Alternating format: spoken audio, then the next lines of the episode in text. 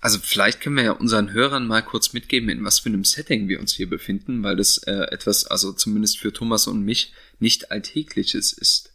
Wir befinden uns hier in der Wohnung von Andreas Schulten. Und Andreas Schulten wohnt unfassbar schön. Unfassbar schön. Das liegt daran, kennt ihr so ein Daybed? Also, dass man einfach irgendwo was hat, wo man sich einfach tagsüber so hinlegen kann brauche ich wirklich dringend. Ne? Also ich habe auch mittlerweile im Essener Büro auch so eine Couch, finde ich wirklich angenehm. Ne? Gutes Arbeiten. Wir wollen auf die Wohnfläche zurückkommen. Na, davon ja, genau. wollte ich eigentlich eher ablenken. Ja, ich, ja. ich nicht, Andreas, weil die Zahlen sprechen eindeutig gegen euch. Ja. Shame on you! Also, genau, Schande. Aber du wohnst hier schon wirklich sehr schön. Ich habe aber Angst, hier Dinge anzufassen. ja. Energetisch könnte man auch so ein bisschen jetzt kritisch das ist auch, ja, es gut, ist eine Zweifachverglasung kommen, oder? Ja. Also mit Wohlwollen wäre es eine Zweifachverglasung, hm?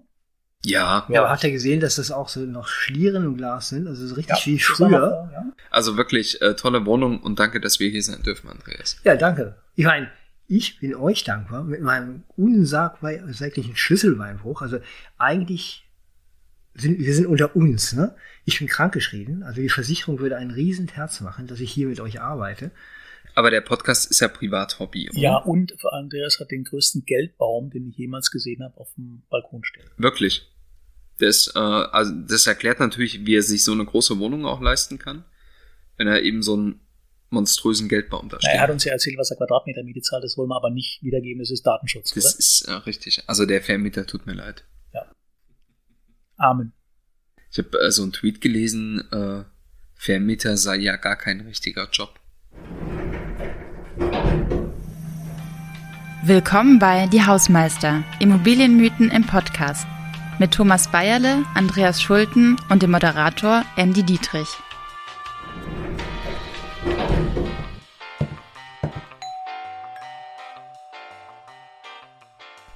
So, lieber Hausmeister, schön, dass ihr da seid, denn ich habe eine steile These mitgebracht. Einfamilienhäuser gehören verboten. Tod den Einfamilienhäusern. Vielleicht kann man das mal ganz kurz erklären. Das ist kein neuer Trend. Wenn wir uns mal an die letzte Bundestagswahl erinnern, da ist das ziemlich aufgepoppt. Äh, die ist jetzt auch schon ein bisschen her. Aber es gibt diverse Kommunen, die aufgehört haben, Neubauflächen für Einfamilienhäuser auszuweisen, weil sie sagen, ein Einfamilienhaus in einer stark angespannten Lage ist ein Flächenfraß. Also Einfamilienhäuser nehmen anderen Menschen den Platz zum Boden weg. Gehören verboten. Sagt man in Hamburg und in Berlin, sagt man nicht im Schwäbischen, weil dort sagt man eher positiv formuliert, wir wollen die immer weniger ausweisen, weil einfach die Nachfrage immer weniger wird. Also das sind zwei unterschiedliche Paar ähm, Schuhe. Okay. Also und, und ich kenne auch, das hast du jetzt sehr verkürzt, ähm, also die, du hast auch die Fläche gemeint, ich kenne das auch, dass man Quartiere auch mit einer gewissen Einfamilienhaussiedlungsquote äh, plant, um eine gewisse soziale Stabilisierung drin zu haben, also nicht nur Mieterhaushalte zu haben und so weiter. Äh, und da sagt man aber jetzt auch, ja, was bringt uns am Ende ein Einfamilienhaus in einem lebendigen innerstädtischen Quartier? Äh, es, es setzt uns einfach am Ende nur fest mit lauter Rechtsanwälten, die dann irgendwelche äh, ja, äh, Rechtsstreitigkeiten anzetteln. Äh, das ist dann auch eine ungeliebte soziale Schicht mittlerweile geworden, finde ich. Also zumindest hier so in Berlin, wenn ich das sehe. Ich meine, die negative Begleitmusik war ja äh, interessanterweise, weil wir es gerade diskutieren. Ähm, heute kommt man über die Versiegelung. Aber die Begleitmusik der letzten Jahre waren ja diese Horrorvorgärten, ne? diese Schottervorgärten. Oh ja, das ist ein super tolle Thema. Fotos, tolle ja. Anführungsstrichlein, ja. Man sagen kann, es geht auf keinen Fall, aber in der Tat die, die Argumentationskette Nachfrage, Angebot kommt immer mehr ESG, Nachhaltigkeit, Versiegelung. Und auch seit der Ahrtal-Katastrophe erleben wir schon massiv, dass die Nachfragen nach Versiegelungsquotienten oder, oder überhaupt Indikatoren immer stärker werden. Nur kein Verbot, aber das ist so dass die, die Begleitmusik, die heute Aber habt ihr denn das Gefühl, ich meine, du hast gesagt, Thomas, die Nachfrage geht zurück. Habt ihr denn das Gefühl, dass das Einfamilienhaus an Beliebtheit eingebüßt hat? Nee, war mit Sicherheit nicht, aber lass uns doch mal anders den Spieß umdrehen. Du willst doch immer, dass wir hier ein Streitgespräch haben. Gerne. Du bist Einfamilienhausbewohner und ich bin Mietwohnungsbewohner. Äh, ja, du wohnst ja also wirklich also furchtbar. Ich übernehme jetzt mal gerne den Job. Also ich bin tatsächlich der Meinung, Eigentum, äh, hier Einfamilienhäuser dürfen jetzt nicht mehr neu gebaut werden. Mit dem Argument, wir haben schon so viele, ne, die auch wirklich alle auch energetisch ertüchtigt werden müssen und irgendwo wieder in ihre Quartiere eingebaut werden müssen. Also die Neuausweisung von Einfamilienhausgebieten äh, würde ich tatsächlich unterbinden. Mit herzlichen Gruß äh, nach Hamburg an Peter Klaus-Peter Hesse der natürlich in Hamburg gerade dafür streitet, dass es dann trotzdem auch in Hamburg noch. Also wir können ja mal so ein bisschen über die Vorteile von Einfamilienhäusern aus kommunaler Sicht sprechen. Du hast ja äh, gerade das Durchmischungsthema gesagt, Eigentümer haben ja, also gerade von Einfamilienhäusern, haben ja traditionell sehr hohe Vermögenswerte, die sind finanziell besser ausgestattet als Mieter. Andreas, du jetzt mal hier ausgegrenzt äh, mit deiner kleinen Mietwohnung, die du hier in Berlin so bewohnst. Aber ähm, du hast eine deutlich geringere Fluktuation. Jemand, der ein Einfamilienhaus erwirbt, erwirbt es nicht nur für die nächsten fünf Jahre, sondern weil er da auch alt werden möchte. Ja, das heißt, als Kommune hast du natürlich eine hohe Planbarkeit mit Einfamilienhaus, Eigentümern äh, oder Bewohnern. Du hast äh, eine stabile Kapitalstruktur, du hast äh, gut verdienende Leute, die sich langfristig an deine Kommune binden. Das hat also zahlreiche Vorteile. Die Nachteile liegen aber auch auf der Hand. Du hast eine, ähm, einen relativ hohen Grundstücksverbrauch. Einfamilienhäuser sind nun mal auch immer mit Vorgärten, gerade auch den Gärten des Grauens ausgestattet, ja, mit äh, Kieswüsten oder Bleiwüsten. Ähm, du hast, äh, also Grundstücke sind ja ohnehin immer das Nadelöhr in fast jeder Kommune, zumindest in den Ballungsräumen, weil die einfach nicht vermehrbar sind. Ja, und du kannst ja nicht einfach anfangen, äh, deine Grenzen zu erweitern. Deswegen bin ich ein sozialer Mensch und biete dann darüber hinaus vor meinem Ableben irgendwann eine Angebotsreserve. Also mit anderen Worten, wir können die freistehenden Häuschen aus den 70er, 80er, 90er, 0er, 10er, 20er kann man dann noch verdichten. Mal direkt Mainstream verdichten. Alle wollen sie alle was verdichten, ja. Das kann jemand, der in einem Etagenbau wohnt, nicht. Gut, man kann das Dach vielleicht mal mm. aufsatteln ein bisschen. Also ja, das mit der Verdichtung funktioniert aber eigentlich nicht richtig gut in den Nein, stopp, Andreas, jetzt, sorry, direkt ökonomisch reinkrätschen. Ich sehe es ja, ich wohne ja sofort. Ich sehe es ja, sobald die Bewohner aus den, den 60er ihr Häuschen gebaut haben mit ihren 2000 Quadratmeter, sobald die verblichen sind, was passiert. Da ist die Straße immer ein halbes Jahr gesperrt, weil da kommt der Kran und dann werden halt diese drei oder sechs Doppelaushälften draufgestellt. Stück 950. Das kommt aber jetzt, ne, wir müssen echt mal wieder unterscheiden, Sprechen wir über die großen Metropolen, sprechen wir über die normalen deutschen großen Städte, sprechen wir über den ländlichen Raum. Äh, das, das kann man nicht über einen Kampf scheren. Ich bleibe mal aber in den Metropolen, also wirklich hier Berlin, Hamburg, Frankfurt, München. Äh, aber nehmen wir mal Hamburg und Berlin, die ja große Stadtflächen auch haben.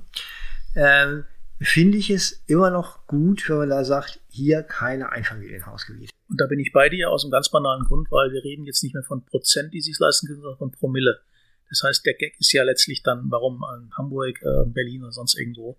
Äh, wir liegen da ja, also egal wie ich es mache, bei 1, irgendwas und darüber hinaus.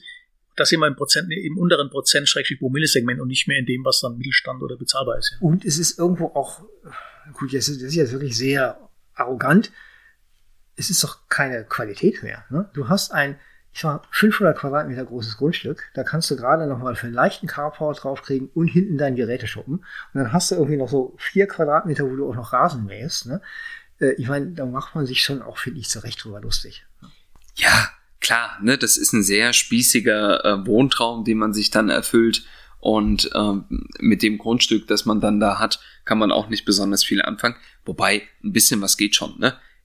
Ich habe nur eine Terrasse und äh, krieg da auch schon ein bisschen grün hin.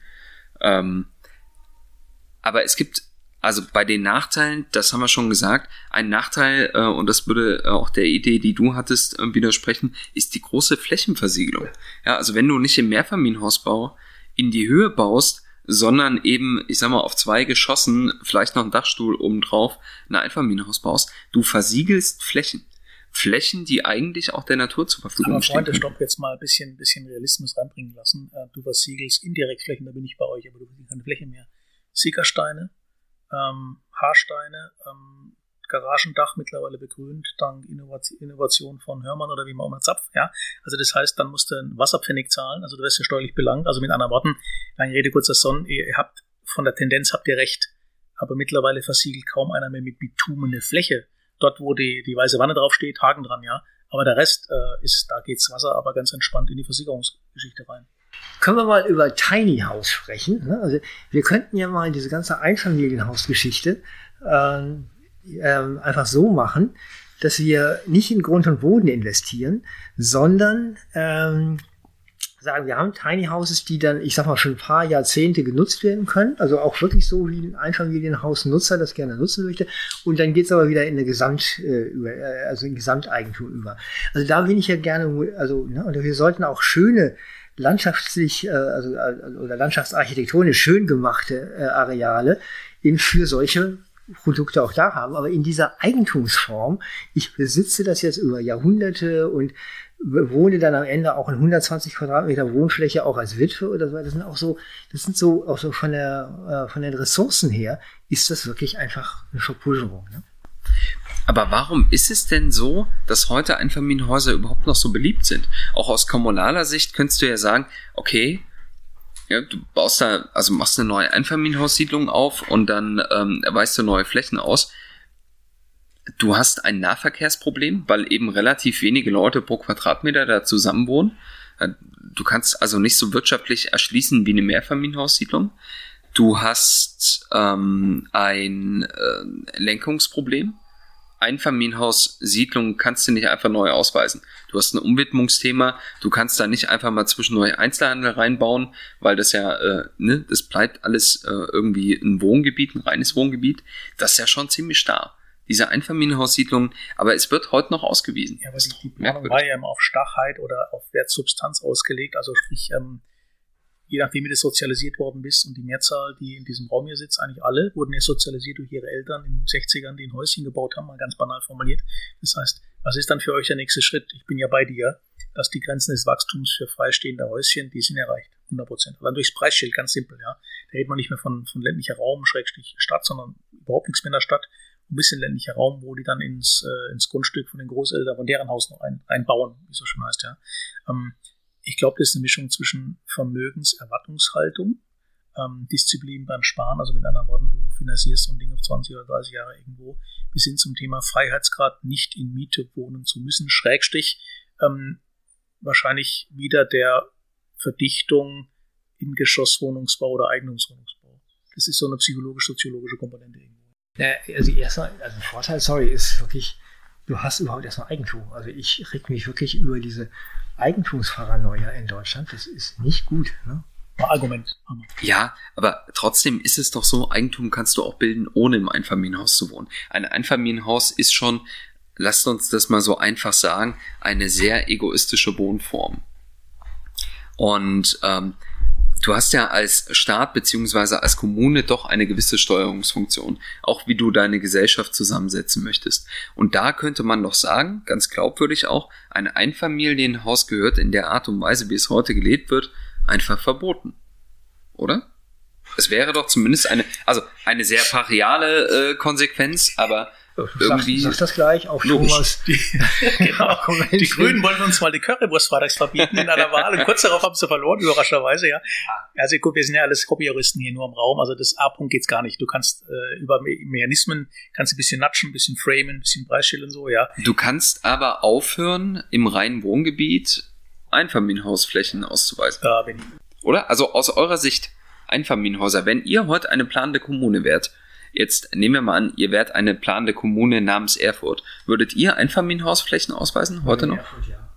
In Erfurt, ja. Da geht's schon los. Aber ja, Erfurt hat aufgehört damit. Ja, aber da geht's schon los. Du musst ja, wir reden immer über den Planungsbehörde, wir müssen über den Kämmerer mal sprechen.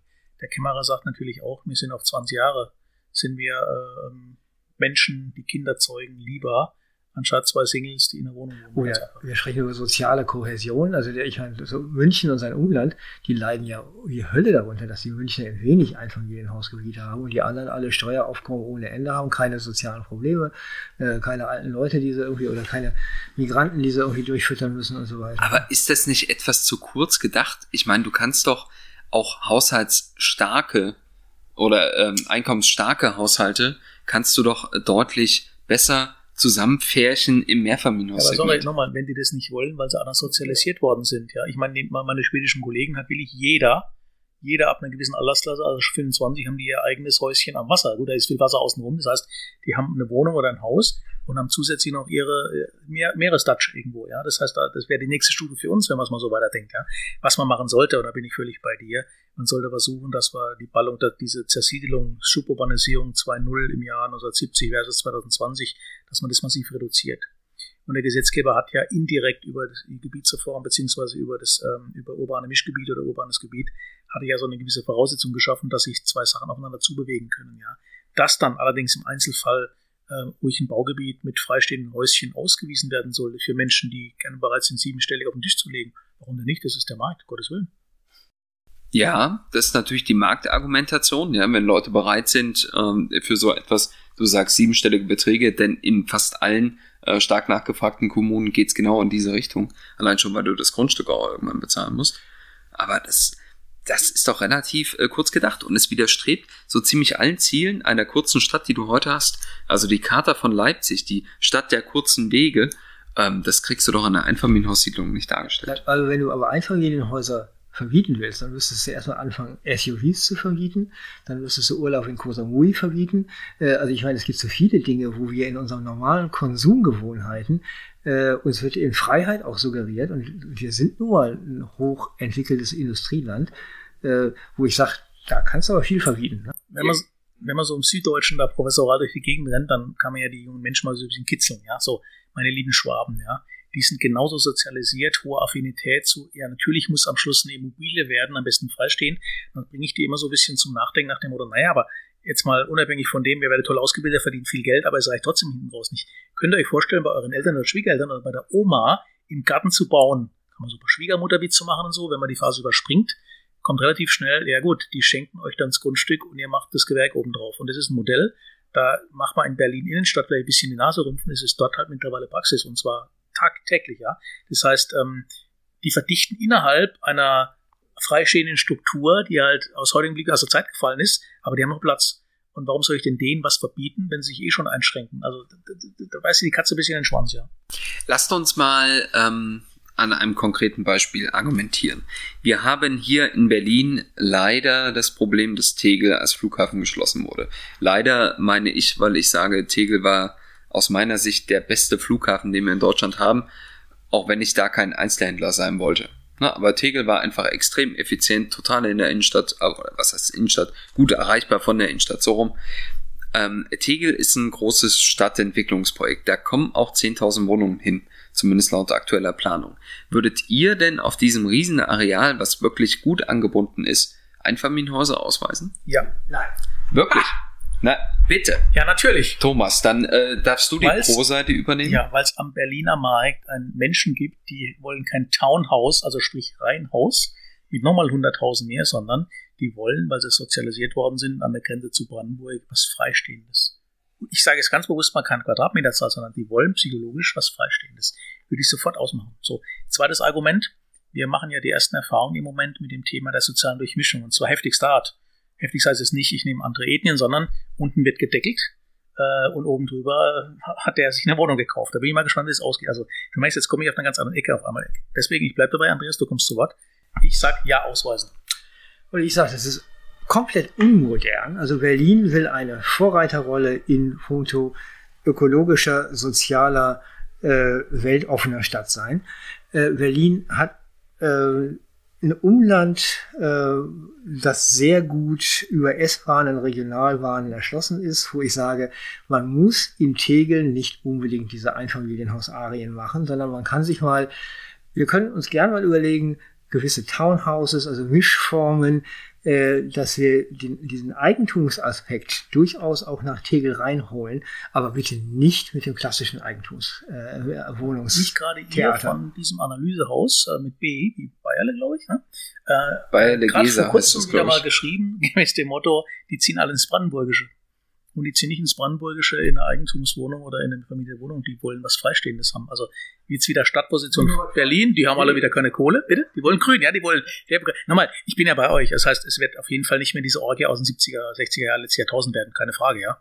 Aber eine Misch, Mischform zwischen Doppelhaushälften gerne, ja, jeder hat sein Eckgrundstück, ist ja, da lasse ich mich ja drauf ein, ja. Aber möchtest du denn die, also, genau, welche Typologie möchtest du denn haben? Also ich lass gerne mit mir reden, ich will Eigentumsformen.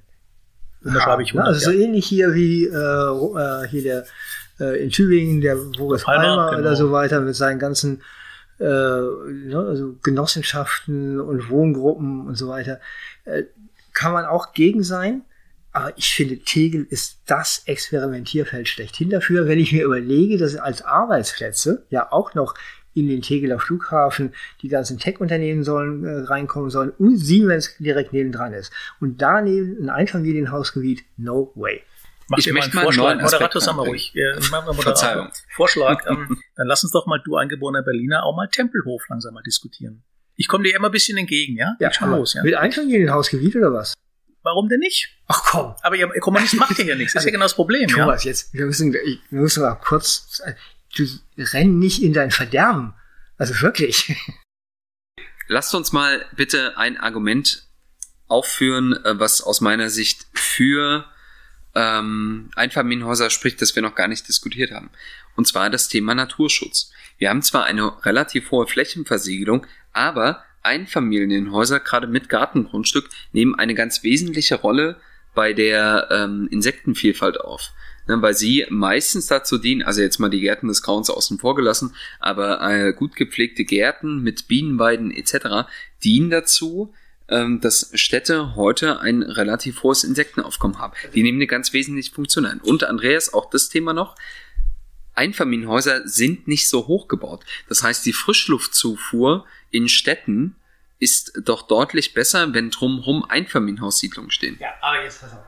Familienhausgärten sind garantiert kein Naturschutz. Also wenn Sie äh, ne, Bienenweiden und ein Insektenhotel haben, ja, das haben wir in einigen, äh, ich sag mal, linksliberal gebildeten Haushalten heutzutage. Das Normale ist Kirschlorbeer ne, als Hecke äh, oder eben hier Buchsbaum. unsere Schottergärten.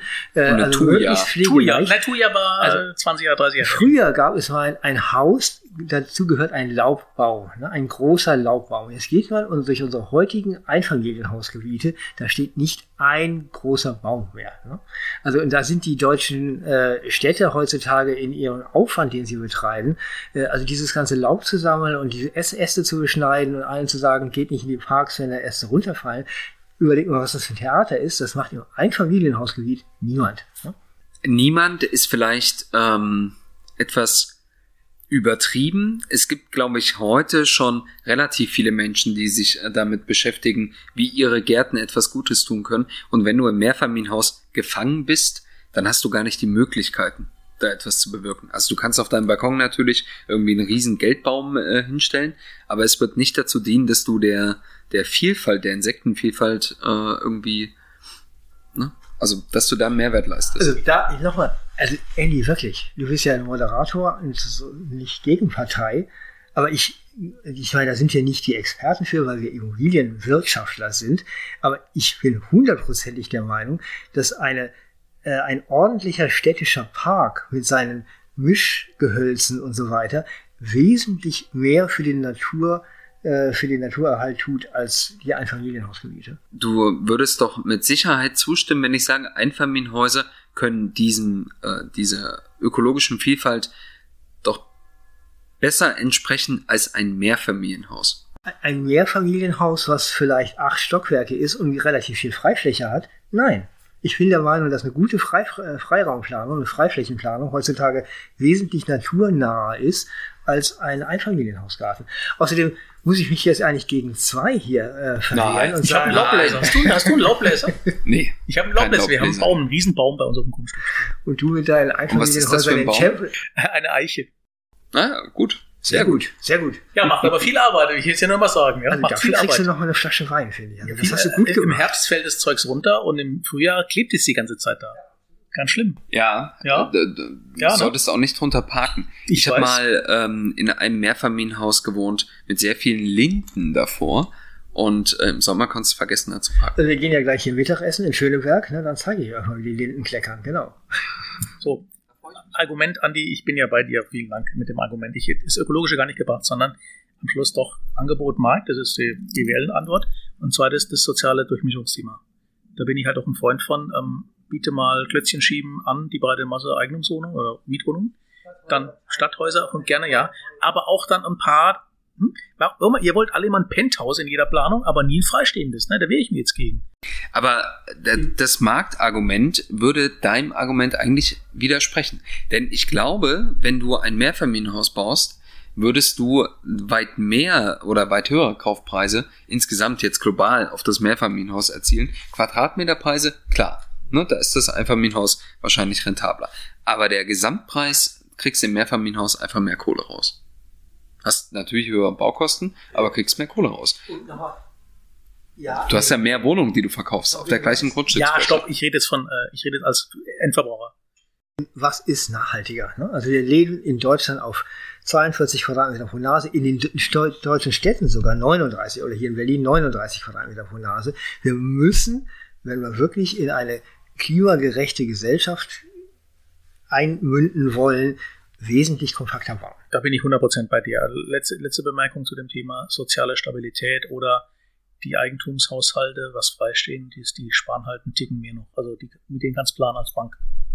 Die machen es auf 20, 30 Jahre, manchmal sogar länger, manchmal was im Oma, aber das ist eine absolut planbare Finanzmarktgröße.